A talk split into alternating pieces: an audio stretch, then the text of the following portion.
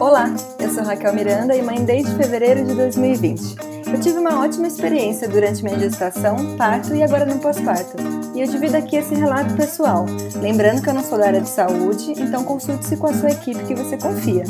Eu gravo esse podcast enquanto eu cuido da minha bebê, então ele não tem edição, é meio que um audião de WhatsApp de amiga para amiga.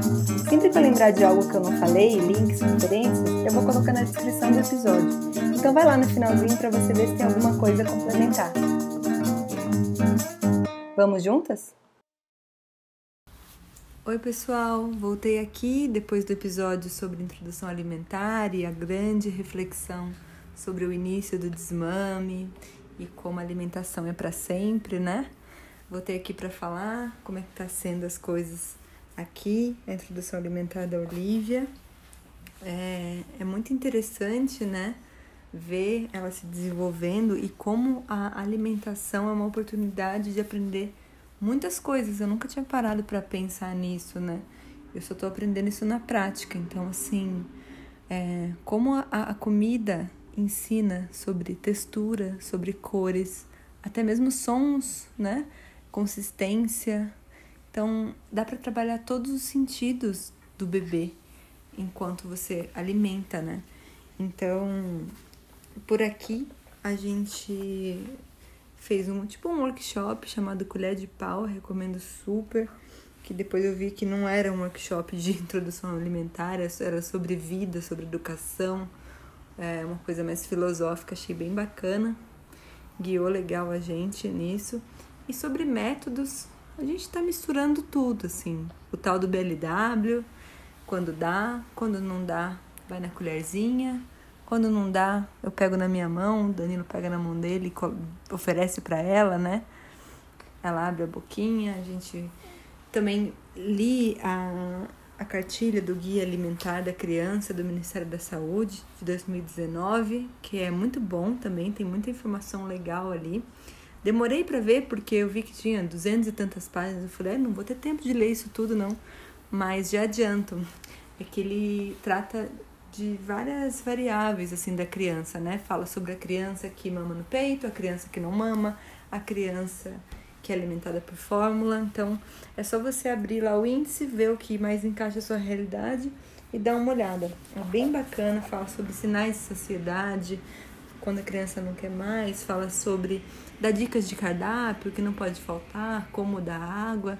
É bem legal. Então, falando nisso, hoje saiu uma notícia muito triste que o atual governo está questionando esse guia, é, questionando o conceito de super ultraprocessados por uma pressão da indústria. Então, assim, muito triste isso.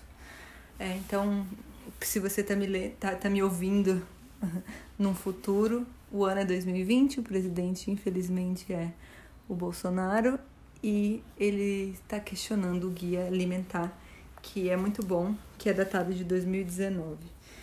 Enfim, né? Militâncias à parte. A gente faz o que dá aqui, não é nada escrito em pedra, porque eu já percebi que isso causa muito sofrimento. É, para mais reflexões sobre isso, tem um episódio Maternando como um Buda. É, então a gente faz o que dá, mas eu acho que o BLW. É, eu não li muito sobre o BLW, confesso. Eu vejo os cortes, que é fácil para criança segurar, e é isso. Mas eu tô aprendendo meio que na prática, assim, é isso. É interessante ver que um dia ela não consegue segurar um pedaço de batata, por exemplo. Desliza da mão dela. No outro dia ela consegue. Num dia ela não consegue segurar um brócolis, no outro dia ela consegue, ela vai aperfeiçoando, ela passa de uma mão para outra. Então isso é muito legal. É, eu tô encantada com isso, assim. Então, assim, só não tô muito encantada com a sujeira que faz. Mas é isso. Nós dois é, já voltamos a trabalhar. Então, no dia que dá, a gente faz, no dia que não dá, a gente não faz e, e pronto.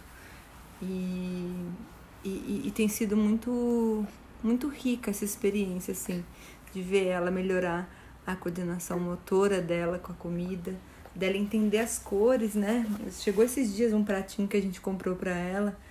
E aí a gente colocou um, um alimento vermelho, outro verde, outro de outra cor e colocou tudo de uma vez, porque antes a gente dava de pouquinho em pouquinho, né? Tipo, dava um tomate, um pedaço de batata, e aí a gente tá colocando no pratinho essa semana. E aí ela fica muito indecisa, não sabe o que pegar. E dá pra ver que ela vai assim, que ela já tá reconhecendo brócolis, ela já tá reconhecendo uma abobrinha, um tomate. Então isso é muito bacana. É, e, cara, acho que era isso que eu ia falar, que eu queria dividir com vocês mesmo. É, a gente está construindo o paladar, né, dela, então o que me deixa tranquila é que o leite é o principal alimento da criança até um ano, então não estamos na neurose de metas e tem que comer isso, tem que comer aquilo. Se ela está sendo alimentada pelo leite, seja o materno, seja o fórmula, até um ano tá tudo certo. Então, acho que vamos deixar isso algo, algo leve, né? Hoje eu tava refletindo sobre. A gente comeu uma melancia na parte da tarde e ela dá muita risada quando eu me ajoelho para limpar o chão. Enquanto ela, ela tá no cadeirão, ela morre de rir. Eu até brinco que ela dá risada que ela tá me humilhando, né? Que eu tô limpando o chão que ela sujou. E, e aí eu comecei a brincar com ela e com a melancia e tal. E aí eu parei e falei, ai credo, acho que eu não posso associar é, comer com hora de brincar, né? Aí eu pensei, mas desde quando comer tem que ser coisa séria, tem que ser coisa engessada? Criança não gosta do que é coisa séria, né? Criança é lúdica, criança é fantasia. Eu fiquei um pouco neurótica, assim, sobre isso. Tipo, ai, vou parar de brincar aqui. Ela não pode dar gargalhada na hora de comer. Mas, gente, mas comer tem que ser uma atividade prazerosa, né? Tem que, ela tem que ter prazer em estar à mesa, tem que trazer boas memórias. E aí fiquei até refletindo sobre essa linha tênue de até onde a brincadeira vai, né? Até onde é saudável, até onde. Eu não sei, não sei essa resposta. Quem sabe aí a minha convidada é, queira tocar um pouco nesse assunto, né? Então, sem mais delongas, eu estou muito feliz de ter aqui hoje a Carol Rocha, Tulin, a mãe do Tintim, de 5 anos e meio. E ela postou algo muito engraçado que eu morri de dar risada e eu adorei e me serviu de inspiração. Espero muito que a Olivia seja assim. Que ela falou pro Tintim: Ah, vamos comer algo geladinho, tá calor, né? E eu mesmo, na hora que vi essa história, pensei: Hum, sorvetinho, né? E o Tintim falou: Uma saladinha, hum. Eu chorei de dar risada. E ela falou: Arrasei na introdução alimentar do meu filho. Eu falei: Pô, então vamos lá falar no podcast, né? O que, que você fez aí? A gente sempre gosta de uma amiga mãe que já tá no futuro, já passou pelas essas coisas para dividir com a gente. Então, com vocês, a minha amiga Carol Rocha. Oi, pessoal. Oi, minha amiga querida Raquel. Pois é, gente, eu sou a Carol, sou a mãe do Valentim, esse menino que em dias quentes pede uma saladinha. Valentim tem 5 anos e 4 meses agora. E o Valentim teve uma introdução alimentar feita por uma mãe que não tinha referências.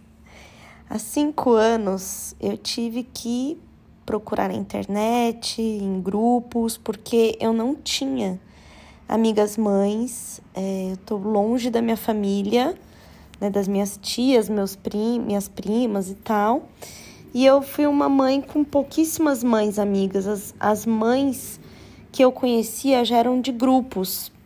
E eu comecei a pesquisar a importância de uma boa introdução alimentar. Eu amamentei o Valentim até um ano e dez meses, é, exclusivamente até os seis meses. Foi uma grande vitória para mim, mesmo tendo voltado a trabalhar, então fazia estoque de leite, todo aquele esquema. E aí começou a famosa introdução alimentar ali no dia que completou seis meses, né? Que a gente fica ansiosa para dar uma fruta, mas ao mesmo tempo receosa porque o seu peito começa a perder espaço. Enfim, eu pesquisei muito sobre BLW. No começo tinham poucos cursos falando sobre, poucos grupos, e eu fui, né, aos poucos introduzindo do meu jeito.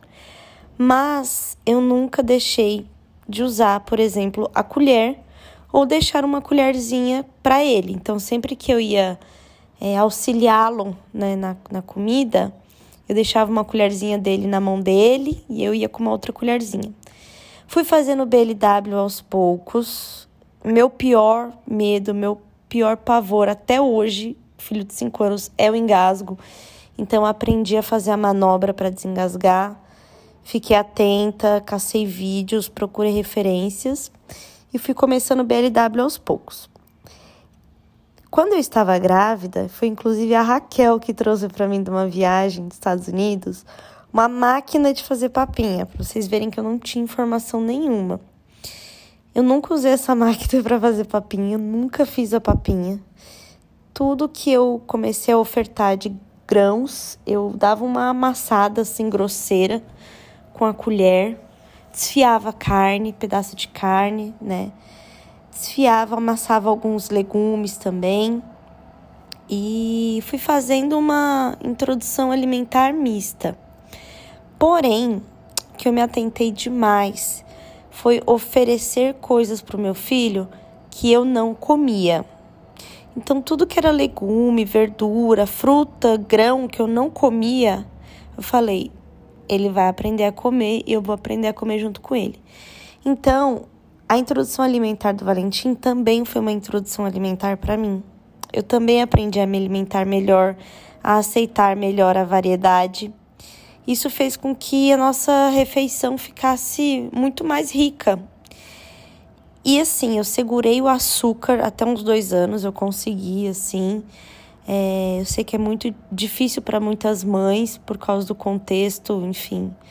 Quem cuida da criança, se tem que ir para a escola, se não tem que ir para a escola, se é a avó que cuida, se é a tia, enfim eu consegui dar essa segurada. Ele sempre comeu coisas doces assim, através da fruta, do suco, mas eu evitei por muito tempo, né, dar bolo, chocolate, enfim.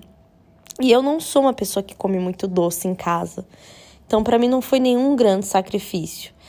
Com a entrada na escolinha, né? Cada família tem uma forma de se alimentar e eu acho que a gente tem que respeitar também e não, não achar que só a nossa forma é a forma verdadeira. E foi quando ele começou a experimentar doce, depois dos dois anos. E aí, quando ele começou a experimentar doce, é, ele já tinha um paladar um pouco mais formado. Mas não é que, tipo, ele começou a experimentar doce e abrir as porteiras do doce, não foi isso. Quando estava num evento social que tinha um doce, eu achava tudo bem comer. Mas dentro de casa eu continuei não consumindo, então para mim foi tranquilo isso. E hoje o Valentim é a criança que come tudo, de tudo mesmo. E para ele não tem diferença entre uma salada e um sorvete. Ele vê como algo, né, geladinho, gostoso, saudável. Sempre conversei muito falando que era saudável, que é a beterraba que deixa a boca vermelhinha e que as verduras são as mesmas verduras que o Hulk come e que é importante ter o prato colorido. Então eu acho que é muito importante estabelecer uma conversa com a criança. E sobre o que a Raquel comentou aí, sobre brincar com a comida, a gente nunca foi de brincar com a comida, mas a hora da comida sempre foi algo divertido e prazeroso. Eu nunca coloquei o Valentim para comer sozinho, na mesinha ou nos horários dele. Foi sempre no horário de casa, com a gente na mesa. Então, acho que isso também fez toda a diferença na hora da introdução alimentar, que é participar ativamente da comida com a criança. E isso eu tenho muito orgulho de ter feito, porque eu sempre achei muito lindo uma família comer junto, porque minha família nunca comeu junto. E isso é uma coisa que a gente tem aqui em casa até hoje. Então, hora da comida é hora da comida, sabe? Não é hora de eu mexer no celular, não é hora dele ver desenho, é hora que a gente se concentra na comida que a gente come. Ah, e uma coisa interessante, ele começou a usar os talheres sozinhos, sozinho, muito cedo por conta disso, que acabei lembrando, resgatando aqui o que a gente estava falando, porque ele aprendeu a comer com garfo e faca bem cedo, ele gosta de ser independente na hora da comida. O dia que eu falo que eu quero ajudar ele com a comida na boca, ele fica bravo, falando que ele não é um neném. Então, ao pensar nisso de sentar na mesa, eu lembrei como ele é habilidoso com, com os talheres e foi algo muito natural no sentido de sempre oferecer, sempre deixar ele brincar com a faquinha sem ponta, com o garfo redondinho. Então, isso foi muito tranquilo. E se eu pudesse deixar uma dica aqui para vocês, é: esteja disponível, ofereça. Eu sei que nem todo dia dá para fazer BLW. Eu sei que tem dia que a gente vai amassar comida e, e tentar dar na boca para ir mais rápido e tá tudo bem, esses dias acontece. Mas pense na refeição como algo que é muito maior do que a refeição. É conhecer o mundo através da boca, através dos sabores, é ter contato ali com a família, com o momento familiar, que é muito, muito importante. É um momento de aprendizado para autonomia.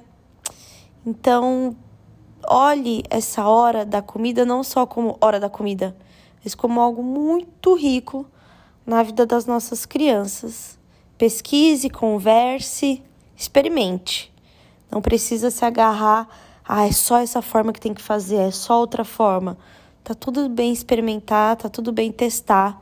Cada família, cada criança, cada mãe, criança, pai, criança vai ter um ritmo. E boa sorte para vocês. Um beijo para minha amiga Raquel, que é meu orgulho demais. Muito obrigada, minha amiga Carol, por dividir como é que foi a introdução alimentar do Valentim. Ele é uma criança incrível, é aquela criança assim, gente boa. Quando falam criança gente boa, eu penso no Valentim. É muito amorosa, né? Então é claro que a introdução alimentar dele não seria diferente. Eu acho que reflete muito, né? É o que eu falei no outro episódio sobre é, introdução alimentar e desmame, essa reflexão, né? comer é para a vida toda. A amamentação é, nunca foi é, algo permanente, né? Sempre foi transitório. Então, comer é para a vida toda. E comida, é, além de nos sustentar, é uma coisa sociável, né? É muito importante isso tudo. Obrigada, Carol é, o, que, o que a Carol falou, né, sobre que na época ela não tinha tanta informação como se tem hoje, né, como a gente é muito privilegiada de ter um monte de grupo de mães no WhatsApp, muito mais conteúdo sobre isso, fala-se mais abertamente sobre isso, né, é, então que bom que, que nós mães, pelo menos eu me sinto assim, mãe de 2020, é, temos todo esse acesso, porque esse acesso é libertador, né? Eu bato muito nessa tecla aqui no podcast, como uma informação de qualidade pode ser libertadora. Vou dar um exemplo relacionado à introdução alimentar. Quando eu li no, no Guia Alimentar do Ministério da Saúde, que é muito bom, eu já citei ele aqui no começo do áudio, que o leite materno ou, ou fórmula é o principal alimento até um ano de idade. Então isso é libertador, porque vira e mexe me pego, meu Deus, a Olivia não comeu nada. E aí vem o anjinho na minha cabeça, Raquel, tá tudo bem. Ela tá mamando, é, em livre demanda, quando ela quer também é um outro super privilégio também, né? Eu não fico levantando bandeiras nenhuma de, de é, leite materno, livre demanda, isso, aquilo, porque eu entendo que cada mulher tem uma realidade, né? Então, por isso eu sempre cito leite materno ou fórmula, ou que a mulher usa para alimentar o bebê. Então, o leite é o principal alimento até um ano, então tá tudo bem, né? Se não raspar o prato, a gente tem que respeitar esse sinais de saciedade do bebê, né? Quando ele tá interessado pela comida.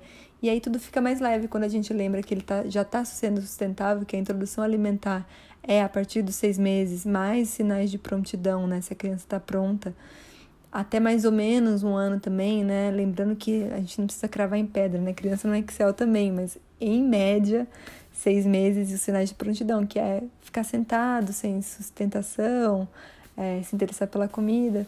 Então, nesses seis meses, né, que a gente começou, tem um mês já, agora são mais cinco, é a Olivia conhecendo os sabores, né, formando o paladar. Então, na nossa estratégia aqui, a gente dá o que a gente come, né, bebê come comida de casa. Isso eu aprendi no curso do colher de pau, né? Tipo, bebê japonês come comida japonesa, bebê árabe come comida árabe. Bebê esquimó come banha de peixe e gordura de baleia. Então, assim. É, e aí vem na fala da Carol também, né? Ela disse que a introdução alimentar do Valentim também foi uma introdução alimentar dela, porque ela passou a se alimentar melhor. E isso é muito legal, é uma oportunidade da gente olhar para a comida de outra maneira, criar rituais nossos, né? Porque, como eu disse, comer é algo é, social, né? E aí até quando eu comecei aqui com a Olivia e, e, eu aprendi sobre a papinha, né? Porque a papinha batida no liquidificador não é comer, é beber, né? E o bebê já bebe, com perdão do trocadilho, o bebê já bebe leite há muito tempo. Então ele já sabe beber, ele tá fera nisso. E ele não sabe mastigar, comer, engolir. Então a gente não pretende dar papinha aqui, é claro, um caldinho de feijão quando a gente for comer, claro que eu vou dar para ela, mas na maioria das alimentações, ou vai ser a, o estilo BLW, que você dá alguns pedaços, ou amassado grosseiramente no garfo. E aí, outra fala da Carol, né? Ai, mas eu engasgo, morro de medo. Eu também, paranoica. Vou deixar no link do, do episódio aqui um vídeo que ensina uma manobra de desengasgo, mas eu acho que vale lembrar também que são raros os engasgos, tá? É, a gente toma todo cuidado com os cortes. Eu acho que vale a pena também você digitar no Google BLW, tipos de cortes, e aí você vai ver. Por exemplo, não se dá uma uva inteira para o bebê, que é um, um ovo de codorna, um tomate cereja, porque aquilo, a chance de engasgar é maior. Então, você corta duas vezes, no meio uma vez e mais uma vez, dá um quarto do tomatinho, um quarto do ovinho. Então, é, o engasgo mesmo, que o bebê fica sem respirar, que você tem que realizar a manobra, são raros, tá? Mas é bom saber essa manobra, pode salvar vidas. É, e agora, o que o bebê tem também que eu aprendi, que é o reflexo gag, né? É um, é um desengasgo aquilo. O bebê começa a tossir, o olho enche de lágrima, ele põe para fora e volta a comer como se nada tivesse acontecido. Eu tomo muito cuidado para eu não demonstrar um pânico nessa hora, porque eu não quero que a Olivia relacione é, o meu medo com a comida. Então, assim, por dentro eu morro, né? Morre um pedaço de mim quando ela faz esses reflexos gag de desengasgo. É, mas aí ela volta, nada aconteceu e, e tá tudo bem. E sempre atenta, né? Eu acho que além de comer, como a Carol falou, é um ritual, né? Um momento nosso, sem estímulos. É o momento que você tá lá atento ao bebê, né? Você tá olhando para ele, um bebê distraído, aí sim tem problema de engasgar, né? Quando você tem que distrair o bebê para ele comer, colocar algum vídeo aqui na frente, uma TV, alguma coisa assim. É, e aí sim tem, tem, tem, pode ter esse risco de engasgo e sem nenhuma crítica. Também acho que cada mãe usa os recursos que tem para conseguir a paz que ela precisa naquele momento. Eu acho que nada, a minha crítica é o exagero, né? Toda refeição, algum estímulo, alguma tela, alguma coisa assim. Então, é, e a Carol falou, né, da papinha também, que eu trouxe para ela uma máquina de papinha. Eu até pensei, Carol, nossa, será que a Carol usou essa máquina de papinha? Porque no começo, quando a gente tá grávida, né? Mesmo eu que, que engravidei em 2019, super, muito mais informação que a Carol tinha na época, eu também pensei nisso. Eu falei, oh, será que a Carol tem aquela maquininha para me emprestar? E aí depois a gente vai estudando e vai vendo sobre as estratégias que a gente quer fazer de introdução alimentar com o bebê e no meu caso, no da Carol também, a papinha não entrou, porque entendemos isso, né? A papinha você bebe, você não come. Então, é, e eu gosto muito, né, falando em estratégias, isso que a Carol falou, né? Tudo bem, o Valentim, depois de dois anos, a gente tá fora de casa em algum evento, tem um docinho, ele come, tá tudo bem, mas em casa não, porque em casa não tem. Gosto muito dessa fala, compartilho disso também, vai ser minha estratégia por aqui com a Olivia. Eu vi um post de uma mãe esses dias que era a, a filha na praia comendo um pastel bem gorduroso, alguma coisa assim. E, e ela falou assim: gente, eu pratico uma alimentação saudável em casa o máximo que eu posso, justamente para ter esses momentos, né? Justamente para ter esses momentos de indulgência, assim, de estar tá fora de casa e a criança poder experimentar alguma coisa, porque não dá pra gente criar o filho numa bolha também. Nunca vai comer um brigadeiro, nunca vai. Vai comer o que a gente come em casa. E em casa a gente. A gente já comia bem até, sou bem orgulhosa da nossa alimentação, mas a gente melhorou muito mais. Por exemplo, o café da manhã a gente nunca tinha olhado. Quando eu falei, Danilo, quanta, quanto requeijão, quanta torrada, quanto pão de queijo. Vamos ver que gente, como é que a gente pode melhorar?